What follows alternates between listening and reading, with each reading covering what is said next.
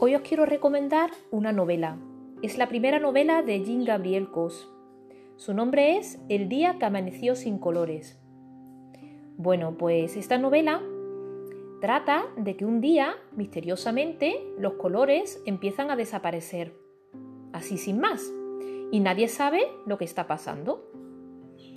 Es una novela con mucho sentido del humor, es también fácil de leer y, y bueno, es una historia para reflexionar, para aprender a disfrutar lo que tenemos. Yo creo que hoy en día, actualmente por lo que estamos pasando, sería una buena opción, ¿vale? Porque, bueno, mm, es una lectura diferente.